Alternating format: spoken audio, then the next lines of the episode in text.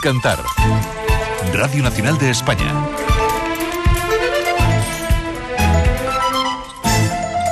Muy buenos días y bienvenidos a Comer y Cantar en este sábado 22 de junio, en el que estrenamos verano, que ya tocaba, ¿eh?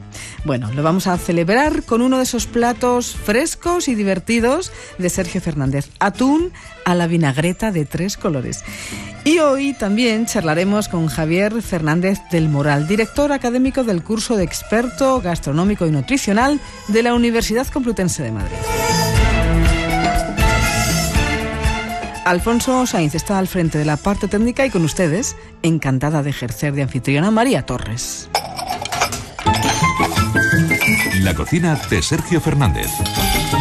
Muy buenos días, Sergio. Hola María. Bueno, ya por fin, por fin se va notando algo de buena temperatura. Hombre, pero le ha costado, ¿eh? Le ha costado. Le ha costado, pero ya se quedará, no te preocupes. No sé yo, ¿eh? Que mira que no me fío todavía. Que este año, sabes que en Francia han dicho que no van a tener verano, pero serán ellos, ¿no? Que ellos, ellos. Ellos, nosotros que nos dejen en Pasa paz ya con nuestro sol. En cuanto que pasa ya Irún y empiezas a meterte en Francia, hace un Se poquito nubla. más frío, ¿eh? Ya. Nosotros vamos a terminar para eso del 10-15 de agosto Sí, hartos ¿tú crees? de calor, ya Vale. te lo diré yo. Me encanta la idea. Mira, cuando los inviernos no vienen fuertes, yo recuerdo que mi abuela decía siempre que el invierno no se lo come el lobo. Y luego, claro, que venía el invierno. Claro, Vamos, que sí pero, venía. pero no en julio, por Dios. claro. Bueno, yo llevo una Rebeca en el maletero del coche por lo que pueda pasar, ¿eh? Bueno. Bueno, pues como todavía a veces no tenemos claro si hace calor o frío, plato templado, Vale, diplomático. me- me- oye, me parece ¿Eh? estupendo. ¿Te das Una cuenta qué idea diplomáticos, eh? Fantástica, sí. Bueno, mira, muy sencillito.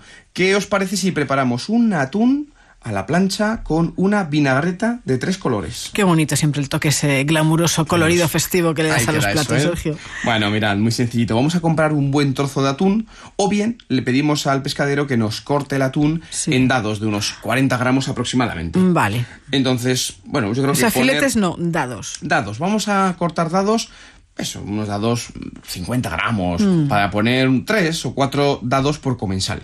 Bueno, por un lado el atún, en casa le echamos un vistazo, si hay alguna espina, algún resto de piel. Las espinas del atún lo que tienes es que son grandecitas, con lo cual no Se se, te pasa desapercibida. Se ven Así, bien. Incluso al tacto se Eh, pueden Exacto. Y la piel. Se trata de dejar esos dados perfectamente limpios y que sean de igual tamaño, ¿eh? Sí. Para que a la hora de poner en la plancha se hagan todos más o menos a la, a la par, vez, ¿eh? claro. A la par. Aparte, vamos a comprar un pimiento rojo, un pimiento verde y un pimiento amarillo. Uno de cada color. Vale. Además de una cebolleta. Pues bien, una vez que hemos lavado los pimientos, hemos pelado la cebolleta, cortamos todo en pequeñísimos dados. Es preferible tardar un poco más. Que te gusta hacer. Es que si no, no queda bonito. Cortar finito en la cocina, ¿eh? Vale. Ya, sí, yo ya tengo una práctica. Ya bueno, vamos, ya te digo ver. yo. Los tres pimientos y la cebolleta dados muy, muy, muy pequeñitos. No machacarlos, ¿eh? porque a veces Sí. eh, cometemos el error de decir cuantas más veces pase el cuchillo, Ya, no, no. no, no, al final hacemos una papilla de Claro, pimientos. no, no, no. Dados pequeños que incorporaremos en un bol grande y añadiremos en ese bol grande un picadillo de albahaca y perejil. Vale. Ahí van a empezar ya a coger Sí. aroma, a coger sabor. Aparte, batimos eh, con una varilla, emulsionamos vinagre de jerez, Hmm. con sal, un toque de pimienta y aceite de oliva. En cuanto que observéis que esa vinagreta empiece a coger algo de textura, se añade sobre los pimientos y la cebolleta. Partiditos todos. Claro, lo suyo, si lo metes en la nevera un rato, tapado con papel de film para que no deje olor, bueno, 10 minutos que macere todo. Que Vale, el vinagre sí, vaya sí, sí, sacando que se todo el sabor, ¿eh? los sabores. Aparte, eh, vamos a acompañar no solamente con la vinagreta, sino que también añadiremos un vasito de chupito con un licuado de sandía al jerez. Hola, pero eso, que- ¿y eso cómo lo hacemos? Muy sencillito. Mirad, vamos a comprar sandías sin pepitas. Si las tenemos en casa con pepitas, tranquilidad, vamos retirando las Sí, pepitas. se las con paciencia, Es que, no pasa nada. claro. ¿eh? Para todo hay una solución. En la jarra de la batidora añadimos la sandía troceada, un toquecito de sal, Mm. un toque de pimienta, un chorro generoso de aceite de oliva Vale. y unas gotas de vinagre de jerez. Si queremos quitar la albahaca de la vinagreta y añadir aquí la albahaca, también va bien la cosa. También se puede. ¿Eh? Esa opción Venga. a triturar bien con la batidora, se va a convertir como una especie de gazpacho sin llegar a ser, se cuela bien por si queda cualquier resto de, de hebra o de cualquier resto de piel y metemos a enfriar, importante que esté Mm. bien frío. O sea que tenemos en la nevera la sandía, el licuado de sandía enfriándose y tenemos también por otro lado el macerado del aceite, el vinagre y los daditos de pimiento. Esa vinagreta, Vale. efectivamente. Pues un momento antes de llevar a la mesa, preparamos una sartén que esté caliente, pero que no esté súper caliente, que esté calentita. Mm.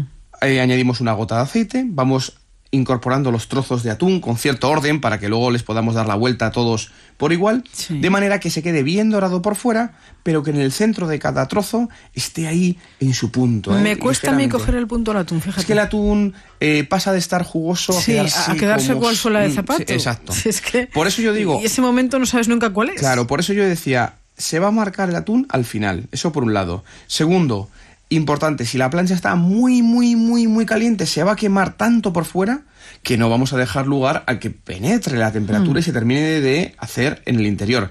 Y por el contrario, si está muy, muy, muy templada o casi fría la Se sartén, se va a cocer, fracasamos. O Ese sea, punto medio, ¿eh? sí, Ahí es- caliente. Claro. Y ni más ni menos que vamos a marcar ese atún, retiramos de la sartén, un toquecito de sal gorda por encima, regamos con la vinagreta de pimientos, por lo tanto caliente, frío, y en ese mismo plato donde hemos puesto los tacos de atún y su vinagreta correspondiente, un vasito de chupito, pequeñito. Ah, pero no le vamos a espanzurrar por No, el plato. va a ser el vaso Ay, de chupito gracia. para acompañar con ese, Sí. ese licuado de sandía, albahaca, al jerez. claro. Y de esa manera saborearemos eh, la delicia de ese atún caliente, Hmm. esa vinagreta cargada de sabor y de colorido, y luego el toquecito del licuado. Un plato muy para esta época, Sí. fácil, económico, y lo has visto, rápido, María, Pues muy rápido. Estupendo. Vamos Venga, a hacerlo inmediatamente. Hasta la por semana ello, que viene. Hasta la semana que viene.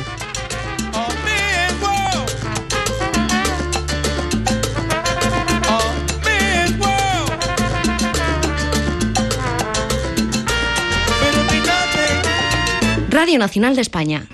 Comer y cantar.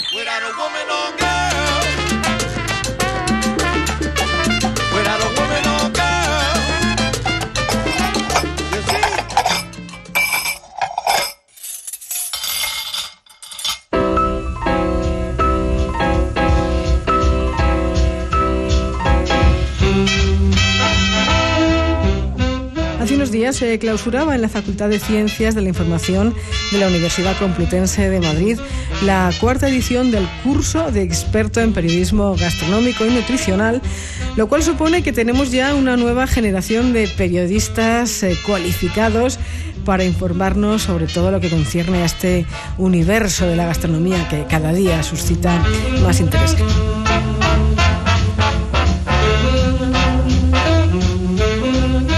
En Comer y Cantar tenemos el honor de recibir ahora a don Javier Fernández del Moral, director académico de este curso de experto en periodismo gastronómico y nutricional de la Universidad Complutense de Madrid. Muy buenos días, Javier, ¿qué tal? Muy buenos días, estupendamente, María. Decíamos que tenemos ya en circulación una nueva promoción de jóvenes periodistas gastronómicos, supongo que con muchas ganas de comerse el mundo, nunca mejor dicho. Sí, nunca, nunca mejor dicho, en los dos sentidos, en el comercio y en el mundo, porque Sí. los dos salen, las dos cuestiones salen claras en su, en su mente, ¿no? Es decir, a definir muy bien su especialización periodística y además eh, pensar efectivamente que es una que es una actividad cada vez más demandada en, en países eh, muy muy variopintos, muy amplios, ¿no? Eh, están pues viniendo a hacer nuestro curso pues muchos alumnos de países americanos, pero eh, pero también efectivamente se está despertando el gusto por la gastronomía y sobre todo el interés por la nutrición que van unidos los dos aspectos, ¿no? Eh, pues en, en países europeos que tradicionalmente tenían una escasa una escasa presencia en estos contenidos, ¿no? O tenían una- un, un contenido pero más bien residual, o sino o casi de crítico gastronómico, ¿no? Yo creo que la idea de periodista especializado es una idea mucho más ambiciosa, es una idea mucho más orientada al, al consumo masivo de todos estos temas por medios de comunicación más amplios. ¿Y qué tal ha ido este curso? Bien, pues mira, es el cuarto curso, hemos terminado eh, con una extraordinaria lección magistral por parte de Rosa Rivas, que ha sido la madrina De la cuarta de la cuarta promoción. Sí, hay que decir que Rosa pues, es periodista gastronómica del diario El País y Premio Nacional de Gastronomía 2010 a la mejor labor efecto. periodística. En efecto, en efecto, ya ella ha pasado como profesora por parte de, de nuestro claustro, ¿no? Eh, porque, hombre, tratamos lógicamente de unir en el curso los aspectos eh, más eh, profundos, más rigurosos del ámbito teórico con los aspectos más prácticos, más actuales de los que De la están profesión. ejerciendo la profesión. Claro. Por eso, desde el principio hemos querido que estuvieran los periodistas gastronómicos y la propia asociación que que la hemos creado con la primera promoción de, periodistas especializados, me, me ha parecido además una estupenda iniciativa que se integraran eh, pues periodistas gastronómicos muy reconocidos eh, en nuestro país mm, con las nuevas generaciones, con los nuevos periodistas que se van integrando. Pues esa, esa asociación eh, está claramente vinculada con el curso, vinculada con la con la clases, con la, con la docencia de esta de este curso de experto y, lógicamente pues todos sus representantes o todos sus eh, partidarios digamos tienen posibilidad de participar sabes hmm.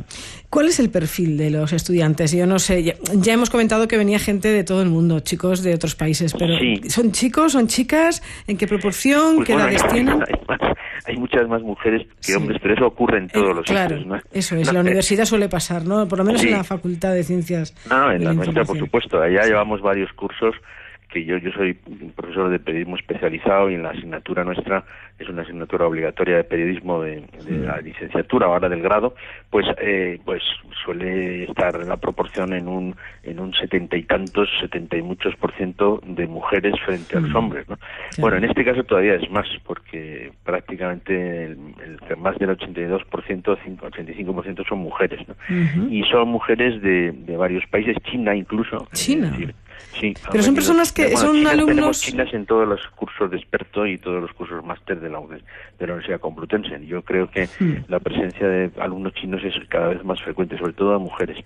Y, ¿Se quedan aquí ejerciendo en España o vuelven a sus países? No, la mayor parte tiene tiene el, interés en, cursarnos con nosotros, tener la titulación complutense y mm. volver a sus países, países como Colombia, Venezuela, países américos que son prestigiosos las universidades nuestras y especialmente la complutense. Claro que sí, ¿eh? Y bueno, la verdad es que, eh, hombre, tengo que decir que algunos están consiguiendo eh, encontrar trabajo también en España, ¿no? Mm. Que es bastante interesante porque los, medios emergentes, sobre todo los digitales, pues tienen muy en cuenta, eh, en fin, todos estos contenidos, ¿no? Y sobre todo, bueno, los medios audiovisuales no hay un canal que no se precie en tener un programa eh, absolutamente dedicado al tema de gastronomía o nutrición, ¿no? Mm. O sea que incluso en, los momentos actuales de crisis, pues en fin, encontramos huecos para que los alumnos que hacen el curso tengan posibilidad de hacer prácticas y en algunos casos pues de encontrar una, una, una salida profesional. Claro. Eh, a mí me gustaría saber qué duración tiene este curso y cuáles son las asignaturas que estudia este periodista gastronómico. Bueno, la, la, duración es, está marcada por el título, los títulos complutenses, títulos propios de la Universidad Complutense, están obligadamente, digamos, eh, eh, en fin, eh, marcados con la duración. En este caso es un curso de experto y, y, ese curso tiene que tener unas horas concretas que son 250, 250 horas lectivas entre horas teóricas y prácticas, ¿no? Eh, hombre, las prácticas lógicamente son las que ellos valoran más, ¿no? Y además eh, está está todo el sector, todo todo el, el, mundo de la restauración, el mundo de los de los alimentos, el mundo de la nutrición están volcados, ¿no? Eh, con el curso están muy ilusionados porque es el modo de asomarse a la comunicación de masas a través de estos nuevos profesionales, ¿no? Y entonces eh, pues la verdad es que estamos muy muy satisfechos y los alumnos salen encantados ¿no? de, fin, de la relación directa con el mundo real de, este, de estos Hombre, es que habéis realizado unas actividades interesantísimas como, como esas visitas al taller de Paco Roncero, que es un gran profesional y que se vuelca con, con los estudiantes. ¿no? Se vuelca además de una forma encantadora, desinteresada y amable, o sea que es una cosa fantástica, sí, sí. Bueno, la, la, decir, el curso tiene, como es lógico, eh, pues aspectos relacionados más directamente con la codificación o con los códigos o la redacción periodística, eh, códigos especializados, géneros periodísticos en gastronomía, que es una manera también de, entender el periodismo especializado en ese ámbito. ¿eh? todos los temas de, de los nuevos medios online, radio, televisión, materias primas y nutrición, es fundamental que sepan profundizar en cada uno de los aspectos que tienen que ver con la alimentación de una manera rigurosa, eh, fotografía gastronómica, historia de la gastronomía. Bueno, hay una serie variopinta de, repasos por asignaturas a este mundo ¿no? de, la, de la gastronomía, pero desde el principio insistimos muchísimo con los estudiantes que no es un curso para que ellos sepan más de gastronomía, sino más de la comunicación. De cómo informar, sí, eso es. Eso es, cómo informar más eficazmente de la gastronomía. Claro, para eso tienen que conocer mejor y más en profundidad esos aspectos, ¿no? ¿Eh? Lógico, lógico. Sobre todo por manejar las fuentes, que es lo que tiene que hacer un periodista especializado. Manejar eh, de una forma profesional y rigurosa fuentes expertas, ¿no? Fuentes especializadas. La verdad es que nos lo estás pintando muy apetecible el curso. Me imagino que estará abierta la matrícula para la próxima temporada. Sí, sí, sí, sí. ¿Qué requisitos hay para apuntarse? Bueno, eh, siendo un curso eh, de, siendo un curso de especialista, no es necesario tener una licenciatura como hubiera sido eh, un máster, ¿no? Si, hubiera sido un máster y todavía no nos hemos planteado hacer el, máster, tendríamos que entrar con una licenciatura a los alumnos. En este caso, basta con que tengan pues unos cursos en, en una universidad, bueno, porque se podría de alguna manera asimilar a lo que antes eh, tradicionalmente eran las diplomaturas, ¿no? O sea que una persona con algún curso en la universidad puede perfectamente, lo digo porque algunos están simultaneando su final de su licenciatura o el final de su grado con este curso de especialista o de experto, ¿no? ¿Eh? Bien. ¿Y hay alguna web, eh, alguna dirección en la que uno pueda pues tener toda la información de la que hemos hablado? Sí, sí, sí. Bueno, en la, entrando en la Complutense, el curso está en la Facultad de Ciencias de la Información en el eh, Departamento de Periodismo 2 y eh, lo, lo, hemos hecho en unión con una con un convenio con la Academia de Gastronomía eh, que sí que es la prestigiosísima academia que a todo, a los niveles internacionales sabes que tiene muchísimo prestigio y están eh, todos eh, digamos unidos en este en este en este curso. El curso tiene una una página w triple esta curso de curso periodismo gastronómico, todo seguido cursoperiodismogastronómico.com. Esa es eh, la página en la que se puede acceder directamente, pero ya te digo que a través de la de la Universidad Complutense pues aparecen en títulos propios, aparece como un título de la universidad. ¿eh?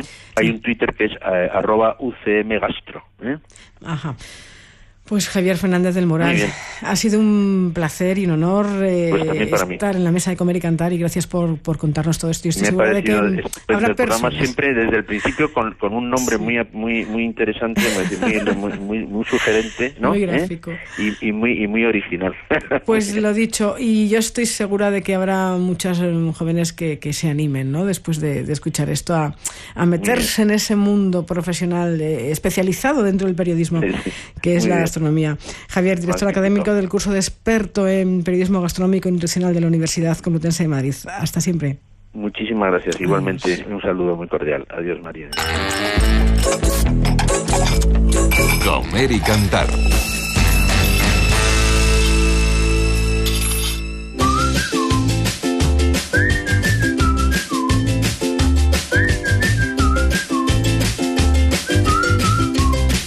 Inauguramos sección hoy dentro de este espacio que comanda Curro Díez en Comer y Cantar. Vamos a hacer un recorrido gastronómico por Radio Nacional y sus protagonistas. Conoceremos los secretos de cocina de los directores de programas de la casa y comenzamos con unos guisantes de película.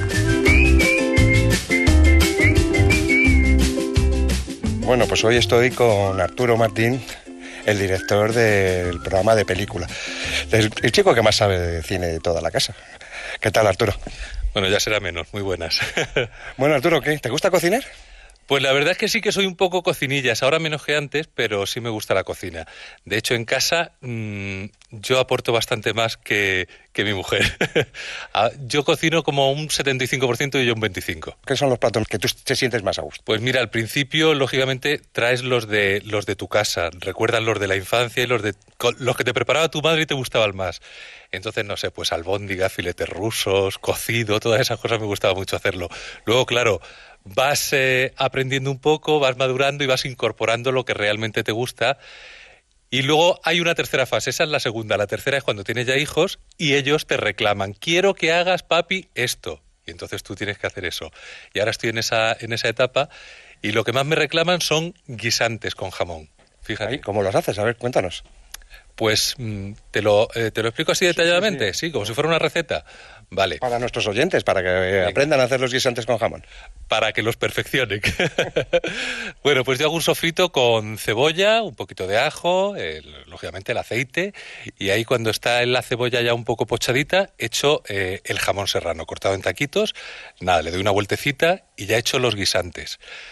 Los guisantes los paso también con el aceite un poquito y cuando llevan dos, tres minutillos les incorporo un poco de agua, no, lo, no lleno la olla hasta arriba de agua, voy añadiendo agua, a medida que se va evaporando, voy echando más, voy echando más, voy incorporando agua y cuando llevan ya aproximadamente 15 minutos los guisantes le echo patatas cortadas en, en taquitos, en daditos, le echo, bueno, si quiere echarle un poquito de una pastillita de crema o algo, pues lógicamente le da más sabor. Eso no es de muy buen cocinero, pero bueno, y sobre todo teniendo jamón, si tiene jamón serrano bueno, le dará mucho sabor.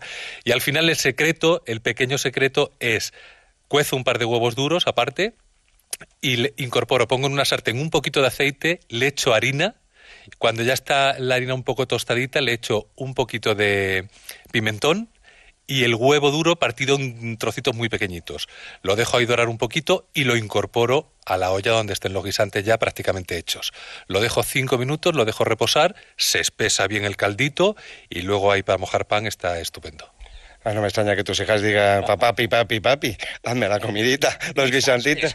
No, ya he pasado, ya son un poco mayores, tienen 9 y 11 años, pero antes era lo típico, salchichas con puré, entonces tenías que hacer el puré con caritas, poner las salchichas que fueran los ojitos y la boquita del muñequito y esas cosas. Pero ya esa etapa ha pasado y ahora estoy ya en etapas de incorporar otros platos. ¿Y este es un plato tuyo o te lo enseñó tu madre, es de tradición, cómo es? Ese es de, de mi madre, de mamá, sí.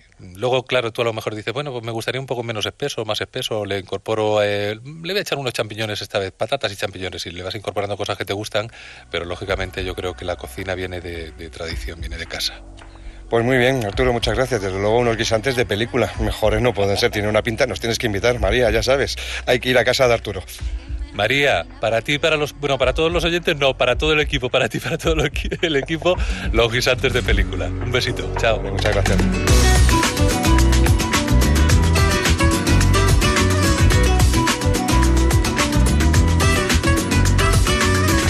Vale, Arturo, tomo muy buena nota de esa invitación y aprovecho para recordarles que pueden escuchar el mejor programa del cine de la radiodifusión española la noche del viernes al sábado de 12 a 2 en Radio Nacional de película con Arturo Martín. Nos vamos, disfruten de la tarde de verano y buen provecho. Andar, que mejor camina para ir creciendo.